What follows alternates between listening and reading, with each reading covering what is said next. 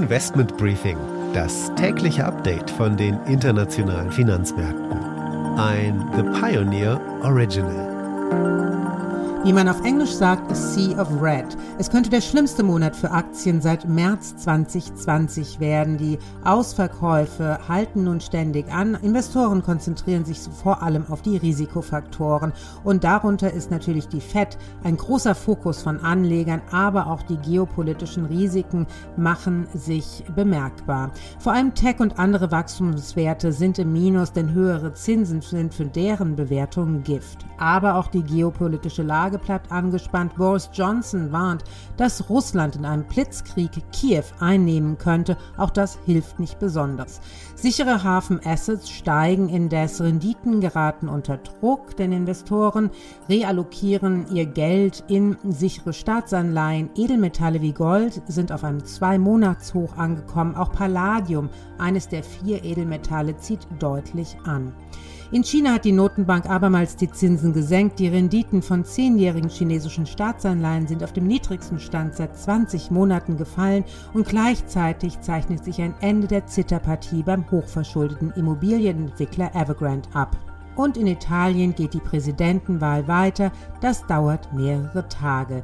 Damit erstmal einen schönen guten Morgen aus Frankfurt. Schön, dass Sie wieder mit dabei sind. Mein Name ist Annette Weißbach mit dem morgendlichen Update zu den Märkten.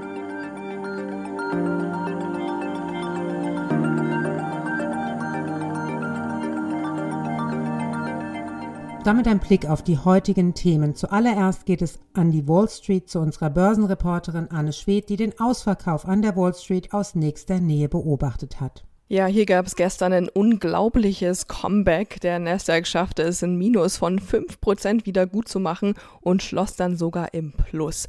Wir klären auf, was dahinter steckt. Anschließend ein Update zu Evergrande, die Kuh scheint vom Eis. Wie wird das Problem gelöst?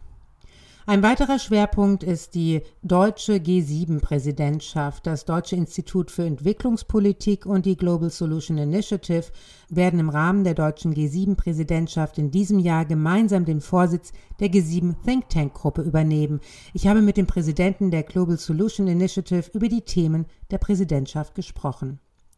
Und die Aktie des Tages ist Unilever. Hier steigt ein aktivistischer Hedgefonds nach der gescheiterten Übernahme der Konsumgütersparte von GlaxoSmithKline ein. Die Aktie springt an.